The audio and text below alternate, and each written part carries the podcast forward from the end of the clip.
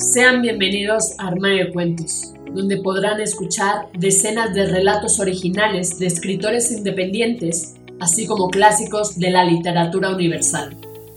Sin más dilación, comenzamos.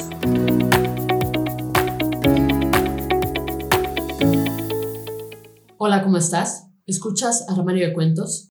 Yo soy Mari Carmen y el día de hoy toca tu cuento hecho audiolibro donde podrán escucharte cientos de personas alrededor del mundo a través de 12 plataformas donde publicamos Armario de Cuentos, entre las que destacan Spotify, iTunes, entre otras. Si quieres saber cómo hacernos llegar tu cuento, entra a la página www.armariodecuentos.com. Dicho esto, damos inicio.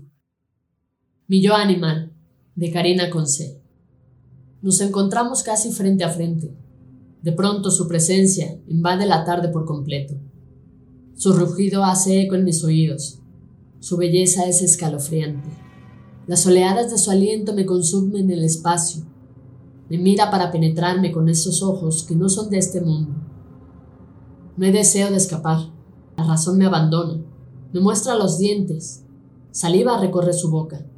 Se aproxima y su voz me dice que pronto acabará todo. Es una voz que brota de sus entrañas, escucho en mi cabeza. Trata de convencerme de que es inútil correr. Y le creo. Con su fiereza me seduce. Su fuerza bestial me abraza en un instante eterno. Ahora puedo acariciar su pelaje suave y contundente. Abre sus fauces para acceder a mi interior. No me resisto. Me abro y me despojo de todas mis amarras y ropajes terrenales. Me invita a ser parte de su bestialidad. Ambos sabemos que estoy muriendo, sus ojos me acompañan con una compasión que no es humana. Sus ojos no me abandonan. De pronto cesan mis latidos, me fundo en su existencia. Mi yo animal sale a la luz. Ahora soy parte de él. Veo a mi humanidad allí inerte, sangrando sobre la tierra.